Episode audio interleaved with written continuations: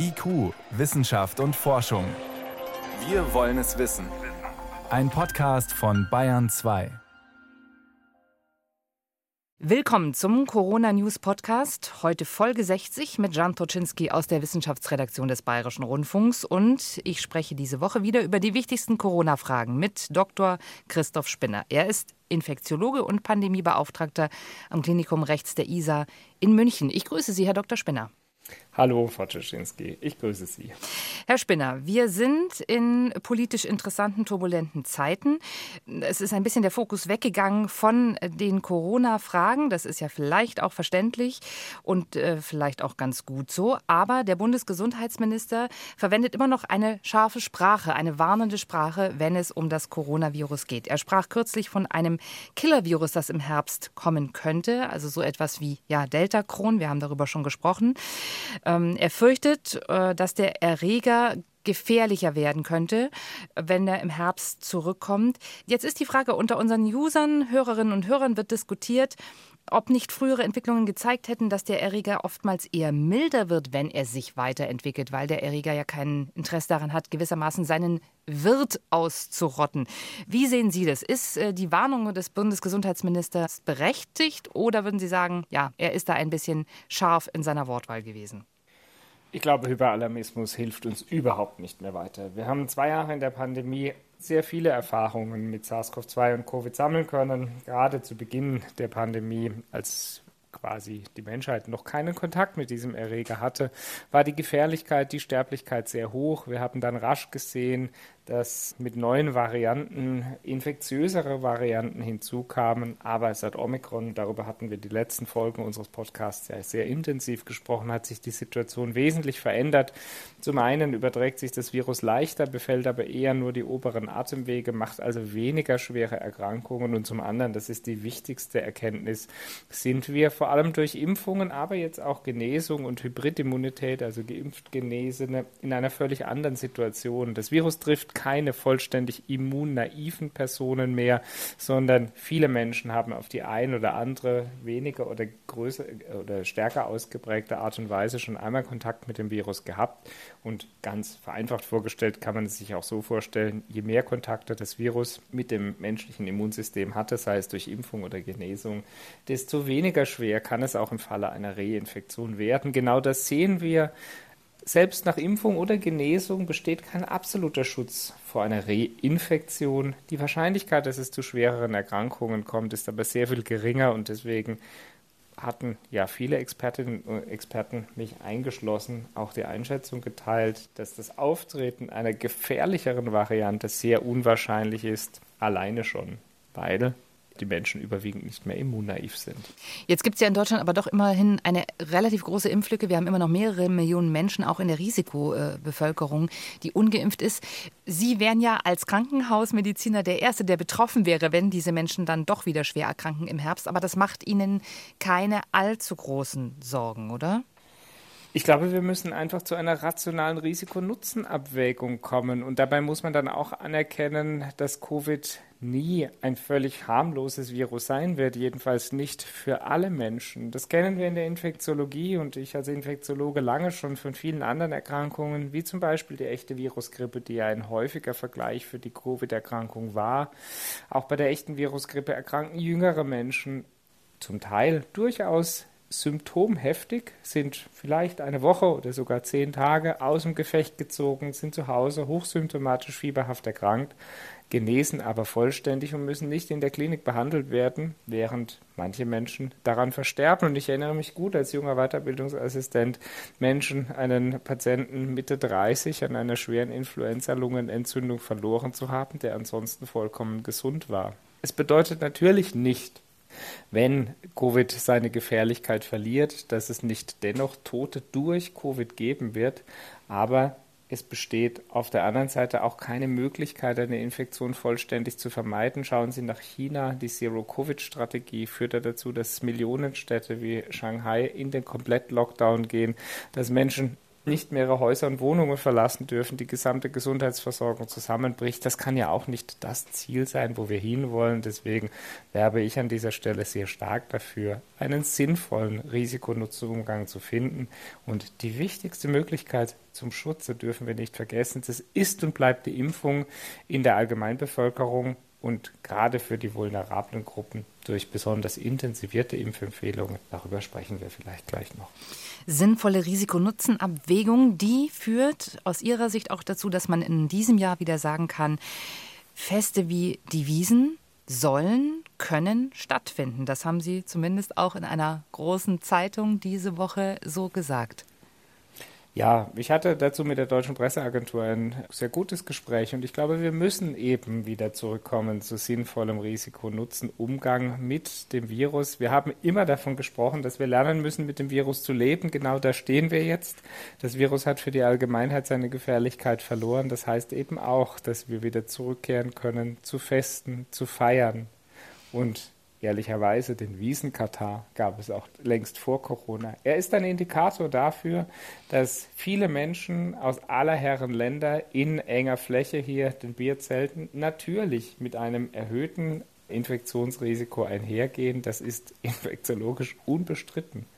Auf der anderen Seite kann sich jeder selbst wirksam vor schwerer Erkrankung schützen. Viele Menschen sind inzwischen übrigens auch hybrid genesen, das heißt verfügen über einen besonders guten Schutz, weil sie nicht nur geimpft, sondern zusätzlich erkrankt waren und das Immunsystem damit sehr viel breiter abwehrfähig ist. Und wie bei allen Volksfesten und Feiern, Menschen, die besonders gefährdet sind, sollten dort natürlich nicht vorbeigehen. Würden Sie sagen, dass man für so ein Mega-Event ein besonderes Hygienekonzept haben sollte? Hygienekonzepte sind in jedem Fall hilfreich. Ich glaube, man muss auch darüber sprechen, welche Vor- und Nachteile Zutrittsbeschränkungen wie 2G, 3G bringen würden. Wir hatten ja schon darüber gesprochen, dass eine vollständige Entkopplung von Infektions- und Erkrankungsgeschehen in Deutschland eingesetzt hat. Das heißt, wahrscheinlich würde 2G und 3G kaum zusätzlichen Nutzen auf Großveranstaltungen und natürlich auch dem Oktoberfest bringen. Es muss am Ende ja auch machbar sein. Aber ähm, Sie sprechen es an. Es bleibt damit vor allem wichtig, auch mit Blick auf den nächsten Herbst, jetzt schon besonders gefährdete Menschen, zum Beispiel über 60-jährige chronisch Kranke, durch eine weitere Auffrischungsimpfung zu schützen. Das ist jedenfalls sehr wahrscheinlich. Wir werden im Sommer dazu noch weitere Studiendaten sehen. All diese Vorbereitungen muss man jetzt schon tun. Natürlich wäre auch ein Hygienekonzept auf dem Oktoberfest sinnvoll. Das war es übrigens immer. Und dafür wäre jetzt noch die Zeit, die Hausaufgaben zu machen. Sie haben das immer wieder hier gesagt im Podcast, gerade eben auch nochmal, Impfen ist im Prinzip der wichtigste Baustein, um sich zu schützen gegen den Erreger. Jetzt hat es mit der Impfpflicht ja nicht funktioniert, die ist politisch nicht durchsetzbar gewesen, aber es gibt eine berufsbezogene Impfpflicht, die ja auch Ihren Berufsstand betrifft. In Bayern hat die Landesregierung gesagt, sie handhabt diese Impfpflicht großzügig, auch nachdem es mit der allgemeinen Impfpflicht jetzt nichts wird. Aber es stellen sich immer noch viele Fragen rund um dieses Thema. Zum Beispiel, ob die vulnerablen Gruppen eben im Krankenhaus oder in Pflegeheimen durch geimpfte Pflegekräfte wirklich besser geschützt sind als durch ungeimpfte, wenn sie eben regelmäßig getestet sind. Was sagen Sie, Herr Spinner? Naja, ich glaube, auch hier müssen wir über Risiko-Nutzen-Abwägung sprechen. Für mich persönlich ist völlig unstrittig, dass Impfungen einen ganz wesentlichen ähm, Baustein des Selbstschutzes, aber natürlich auch des Schutzes der uns anvertrauten Patientinnen und Patienten mit sich bringen. Denn Geimpfte haben ein niedrigeres Risiko, sich zu infizieren und damit auch das Virus weiterzugeben. Leider zeigt sich seit Omikron, dass dieser sogenannte Übertragungsschutz oder Transmissionsschutz bei Geimpften deutlich niedriger ist, als wir noch bei Delta gesehen haben. Und genau das hat auch entscheidend die politische Bewertung verändert. Deshalb wundert es auch nicht, dass die Politik auf Grundlage der Delta-Erkenntnisse in Österreich zur Erkenntnis kam, eine allgemeine Impfpflicht durchsetzen zu wollen, während wir bei uns in Deutschland zur Omikron-Zeit, also nur wenige Wochen später, zu einem völlig anderen Ergebnis kommen. Ich persönlich glaube auch, dass sich eine Impfpflicht unter den aktuellen Erkenntnissen nur schwer durchsetzen lässt, denn eine Verpflichtung, eine medizinische Maßnahme durchzuführen, ist ein Eingriff in die körperliche Unversehrtheit. Die Impfungen sind hervorragend gut verträglich. Er ist für mich völlig unzweifelhaft. Deswegen sind sie natürlich auch sinnvoll. Aber bevor der Staat diese wirklich als Verpflichtung herbeiführen darf, braucht es besonders gewichtige Argumente. Und seit Omikron steht die Pandemiewelt in gewisser Art und Weise Kopf. Das findet hier alles Berücksichtigung. Insofern wird natürlich jetzt auch diskutiert, ob die Impfpflicht, einrichtungsbezogene Impfpflicht im Gesundheitswesen wirklich noch rechtfertigbar ist. Das ist jetzt eine schwierige Situation. Ich kann für unser Haus nur sagen, erfreulicherweise sind weit über 97 Prozent unserer Mitarbeiterinnen und Mitarbeiter geimpft oder genesen. Das sind sehr, sehr gute Zahlen. Das heißt am Ende auch, und so sieht es ja in vielen deutschen Kliniken, Krankenhäusern aus, die Mehrheit unserer Mitarbeiterinnen und Mitarbeiter hatte bereits Kontakt mit dem Virus, ist also auf der einen Seite selbst geschützt und trägt auch in gewisser Art und Weise zur Reduktion der Übertragungswahrscheinlichkeit bei. Übrigens gelten bei uns ja immer noch Hygienemaßnahmen, Maske, Eingangsscreening, Besuchereinschränkungen. All diese Dinge müssen in einem Gesamtkonzept gesehen werden. Also die Impfquote unter den Menschen, die im Gesundheitswesen arbeiten, die liegt bei über 90 Prozent. Äh, da kann man natürlich auch die Frage stellen, ist eine solche Pflicht im Gesundheitswesen überhaupt sinnvoll oder bringt die denn zahlenmäßig überhaupt noch etwas? Wie schätzen Sie das ein?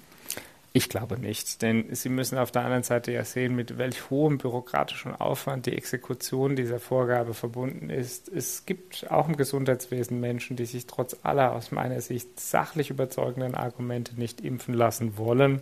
Jetzt hier eine Verpflichtung zu exekutieren, also dann wirklich hart zur Anwendung zu bringen, ist sehr, sehr schwierig und dürfte kaum mehr einen zusätzlichen Nutzen bringen, zumindest jetzt. Aber viel wichtiger wird es natürlich mit Blick auf die nächste Saison, die nächste Wintersaison, die da ansteht, die Sinnhaftigkeit von Influenza, also echter Virusgrippe und gegebenenfalls Covid-Auffrischungsimpfung noch einmal zu verfolgen, denn alle Studien auf der Welt zeigen bislang konkurrent, dass der Schutz vor Infektion, aber auch vor schwerer Erkrankung, vor allem bei Risikogruppen im Laufe der Zeit nachlässt. Während wir heute noch nicht so genau wissen, ob es in der Allgemeinbevölkerung wirklich regelhaft Auffrischungen braucht oder ob die dann nicht später auf Einrichtungen des Gesundheitswesens und eben ältere und chronisch Kranke fokussiert werden sollten, das müssen wir jetzt im Sommer noch herausfinden, lohnt es sich, diese Szenarien zu planen. Denn was uns nicht passieren darf, ist, dass wir in den nächsten Herbst und damit in die nächste Saison, bei der uns übrigens auch andere Viruserkrankungen der Atemwege erwarten werden, unvorbereitet hineinlaufen. Mhm. Trotzdem nochmal nachgefragt, wer geimpft ist, hat durchaus eine geringere Wahrscheinlichkeit, natürlich sich anzustecken, wenn auch keine vollständige. Aber bei der Weitergabe ist auch das reduziert, das Risiko, das Virus dann weiterzugeben? Ja, die Antwort darauf ist ja, denn wer sich nicht infiziert, kann das Virus auch nicht weitergeben. Die Geimpften hingegen, die erkranken, haben ähnlich hohe Viruslasten. Also es scheint nicht so zu sein, dass ähm, die Infektiosität dann absolut geringer ist. Allerdings gibt es durchaus Hinweise darauf, dass Geimpfte kürzer, also weniger lange erkranken. Und Sie dürfen auch nie vergessen, wir messen heute indirekt Viruserbmaterial durch sogenannte PCR-Tests. Auch darüber hatten wir häufig gesprochen. Das ist allerdings ganz streng genommen kein Maß für die Infektiosität, denn dafür müsste man das Virus im Labor anzüchten, was nur wenige Einrichtungen, wie zum Beispiel wir bei uns in besonders gesicherten Laboratorien können. Lassen Sie uns noch mal auf die Impfintervalle, also die Abstände gucken. Dazu gibt es aktuelle Zahlen, die bestätigen so im Prinzip, dass die Impfabstände, die bisher bei uns gewählt sind, durchaus sinnvoll sind, oder? Ja, absolut. Allerdings bestätigen Studien noch einmal, was wir bereits gesehen hatten. Der ursprüngliche Impfabstand von zwei bis drei Wochen ist sehr knapp gewählt. Vergrößert man ihn auf vier bis sechs Wochen, was die STIKO ja bereits in ihren Empfehlungen berücksichtigt, also zwischen erster und zweiter Impfung, dann lassen sich deutlich höhere Antikörperspiegel messen. Und das wird ja auch bestärkt dadurch, dass man durch den späten Booster nach etwa einem halben Jahr noch eine zusätzliche Boosterung, also Verstärkung der Immunantwort induzieren kann. Woran liegt das? Unsere antikörperproduzierenden Zellen, die sogenannten B-Zellen, aber auch die fremdstofferkennenden T-Zellen, werden quasi in ihrem Erinnerungsvermögen bestärkt. Je größer der Abstand sowohl am Anfang als auch später ist. Das heißt, es zeigte sich ja vor allem mit Bezug auf Omikron, diese zusätzlichen Booster sind quasi kleine Erinnerungen für das Immunsystem, die das Erinnerungsvermögen dann vor allem nachhaltig stärken. Deshalb macht es keinen Sinn, zu viele Impfungen in zu kurzem Abstand zu geben, sondern man muss einen idealen Impfabstand erreichen. Dazu wissen wir heute viel mehr. Es ist ja fast niemand mehr ungeimpft oder gänzlich immunnaiv. Deswegen wird in der Regel zum Beispiel beim zweiten Booster für Mitarbeiter im Gesundheitswesen auch ein Abstand von bis zu sechs Monaten empfohlen, denn dadurch vergrößert sich die zusätzliche Schutzwirkung durch den Booster. Wie es dann mit dem zweiten Booster aussieht, das wissen wir eben noch nicht. Sie haben das gerade schon angedeutet. Was auch noch etwas unklar ist, äh, welcher Impfstoff wird es dann sein? Es war ja angekündigt, einen an Omikron angepassten Impfstoff zu entwickeln. Den gibt es bisher noch nicht. Erstmal die Frage, warum ist das doch schwieriger offenbar als gedacht? Warum gibt es den bisher noch nicht? Ich glaube, es hat etwas im Wesentlichen mit Erwartungsmanagement zu tun. Als die pharmazeutischen Unternehmer ein 100-Tage-Entwicklungsprogramm angekündigt hatten, war das ein Best-Case-Szenario. Das heißt also im Idealfall, wenn alles so schnell wie zuvor in der Pandemie realisiert worden wäre, dann wäre ein Impfstoff nach 100 Tagen zur Zulassung zur Verfügung gestanden. Aber das bedeutet ja an dieser Stelle, die Zulassungsbehörden hätten maximal weiter mit ähm, hoher Geschwindigkeit, genauso wie die pharmazeutischen Unternehmer arbeiten müssen. Die Herstellung, der Einkauf etc., all das hätte absolut ideal ablaufen müssen und hätte trotzdem bedeutet, dass nach 100 Tagen die Voraussetzungen zum Einsatz gegeben wären. Das hätte aber noch nicht geheißen, dass wir impfen können, den hergestellt und zur Verfügung stehend wäre der Impfstoff so oder so nicht gewesen. Meine mhm. Hypothese ist, dass wir nicht allzu viel Hoffnung auf einen Omikron angepassten Impfstoff setzen sollten. Vielleicht steht er uns im Herbst zur Verfügung. Wir hatten ja schon einmal über Daten aus dem Tiermodell gesprochen des angepassten mRNA-Impfstoffs von Moderna, der auch nach Omikron-Anpassung keinen besseren Infektions- und Erkrankungsschutz im Vergleich zum heute eingesetzten mRNA 1273-Vakzin anbietet. Und ich glaube, die Schwierigkeit wird einfach darin bestehen, SARS-CoV-2 ist noch einmal sehr viel infektiöser geworden. Die Impfstoffe, die heute bereits im Umlauf sind, schützen sehr, sehr gut vor schwerer Erkrankung. Das tun sie auch mit Bezug auf Omikron. Die Anpassung wiederum bringt keinen so zusätzlich großen Schutzgewinn, sodass eine alte Regel vermutlich zur Anwendung kommt. Jede Impfung schützt und der Schutz bezieht sich dabei vor allem auf die schweren Verläufe. Und das heißt, es könnte auch einfach sein, dass wir im Herbst, wer sich äh, dann noch boostern lassen möchte, den bisher schon bekannten Impfstoff verwenden würde oder bekäme. Ja, ich glaube, damit macht man in keinem Fall einen Fehler, denn jetzt auf einen Omikron-Impfstoff zu warten, ist genauso wie im Herbst wahrscheinlich keine wahnsinnig gute Idee.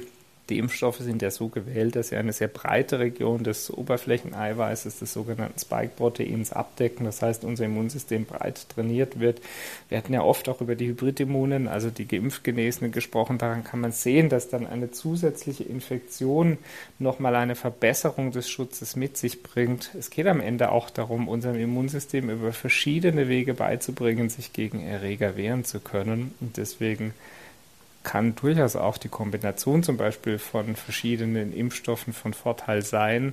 Dabei muss man allerdings sagen, dass nicht jede x-beliebige Kombination einen Vorteil bringt. Das hatten wir ganz zu Anfang der Pandemie gesehen. Vektorimpfstoffe gefolgt von mRNA-Impfstoffen führen zu besonders guter Immunaktivierung, während mRNA-Impfstoffe gefolgt von Vektorimpfstoffen keine so gute Immunaktivierung mit sich bringen. Lassen Sie uns zum äh, Schluss, Herr Spinner, nochmal über Long-Covid reden. Das ist ja das Thema, was uns vermutlich am tatsächlich längsten begleiten wird, was Corona angeht. Wir wissen immer noch sehr wenig darüber. Es, ich sage mal, es ist ein eher diffuses Bild, was sich da präsentiert. Es ist dieser Tage in den Medien wieder einmal ein Präparat diskutiert worden gegen Long-Covid. Es trägt den Namen BC007, ist von Kolleginnen in Erlangen an der Universität entwickelt worden. Wir haben hier im Sommer darüber schon mal gesprochen. Das waren Einzelfälle Fälle, die da beschrieben wurden, mit denen Patienten da behandelt worden waren. Bringen Sie uns noch mal auf Stand. Was ist BC007 genau für ein Präparat? Ja, über BC007 wurde ja sehr häufig geforscht und ich glaube, das ist auch äh, sehr häufig berichtet. Es ist auch gut, dass hier weiter geforscht wird, denn es gibt nach wie vor eine große Anzahl von Menschen, die nach einer Covid-Erkrankung bestehende oder bleibende Symptome, sei es Long- oder Post-Covid, mit sich bringen. Ganz wichtig ist aber aus meiner Sicht, dass wir dabei verschiedene Erkrankungsbilder unterscheiden müssen. Das ist jedenfalls sehr wahrscheinlich. Wenn wir also von Long- und Post-Covid sprechen, ist nicht alles das Gleiche, denn vielleicht erinnern Sie sich, zu Beginn der Pandemie hatten bereits jeder Zweite, so zeigten erste Berichte aus China, noch zum Teil monatelange spätere Veränderungen der Lunge im Sinne von Versteifungen, sogenannten Fibrosen. Heute sehen wir ein völlig anderes Bild. Manche Menschen berichten über bleibende Geruchsgeschmacksstörungen, andere über postentzündliche Müdigkeitssyndrome, sogenannte Chronic Fatigue Syndrome. Und wahrscheinlich gibt es hier sowohl unterschiedliche Ursachen als auch unterschiedliche Phänotypen, also Erkrankungsbilder. Diese zu fassen und unterscheiden zu können, wird aus meiner Sicht der wichtigste Punkt zur Entwicklung von Long- und Post-Covid-Therapeutika. Ihre Substanz BC007 wird für die Subgruppe von Long-Covid-Patientinnen und Patienten mit einer sogenannten viral induzierten Autoimmunreaktion untersucht. Und zwar handelt es sich durchaus bei vielen äh, Infektionserkrankungen um das Problem, dass unser Immunsystem starke Abwehrstoffe und zum Teil aber eben auch mit Aktivität gegen körpereigene Proteine, also Eiweiße, hervorbringt. Daraus entstehen dann sogenannte Autoimmunerkrankungen, also quasi eine Überreaktion des Körpers gegen eigene Regionen. Äh, BC007 ist ein DNA-Aptamer, das funktioniert als Bindepartner von Autoimmunantikörpern, also gegen ganz spezielle Regionen körpereigener Strukturen. Und BC007 wurde eigentlich im Kontext vor allem von im Zusammenhang mit Herzschwäche entwickelten Müdigkeitssyndromen bereits zuvor untersucht. Hier laufen auch entsprechende Studien. Mittlerweile sind eben weitere Sicherheits- und Dosisfindungsstudien auch im Kontext Long-Covid in Arbeit. Dazu werden aktuell Gelder eingeworben, um diese Studien dann entsprechend durchführen zu können. Das heißt, also ich glaube, man muss hier sehr, sehr vorsichtig auch mit den Erwartungen sein, die man in diese Substanz einbringt. Denn Stand heute gibt es lediglich Berichte über Heilversuche. Wir befinden uns nach wie vor noch in der Studienphase und aus meiner Sicht muss vor allem erstmal die Gruppe derer definiert werden, für die dieses Arzneimittel im Kontext Long-Covid überhaupt eingesetzt werden kann. Und das heißt, wir sind da immer noch in der Anfangsphase der Forschung, aber die Idee wäre, diese Autoimmunreaktion, diese zerstörerische, zu unterbinden. Genau, stark vereinfacht ausgedrückt kann man das so zusammenfassen und das ist ja durchaus auch sinnvoll. Also es geht wirklich um die Gruppe der chronischen Müdigkeitspatienten nach Long-Covid, die im Blut fassbare Hinweise der Autoimmunreaktion, also Überreaktion auf den eigenen Körper aufweisen, diese mit dieser Substanz zu behandeln. Aber Stand heute sind wir im Bereich Hypothesen, Prüfung. Das heißt also, man muss jetzt wirklich das Ergebnis dieser Phase 2 Studien entsprechend abwarten, bevor dann Wirksamkeitsprüfungen der Phase 3 eingeleitet werden können. Und bitte vergessen Sie nicht, es geht dabei nur um einen Teil der Long-Covid-Patienten. Also das wird ähnlich wie Covid-Therapeutika keine Lösung, die alle Probleme aus der Welt schafft.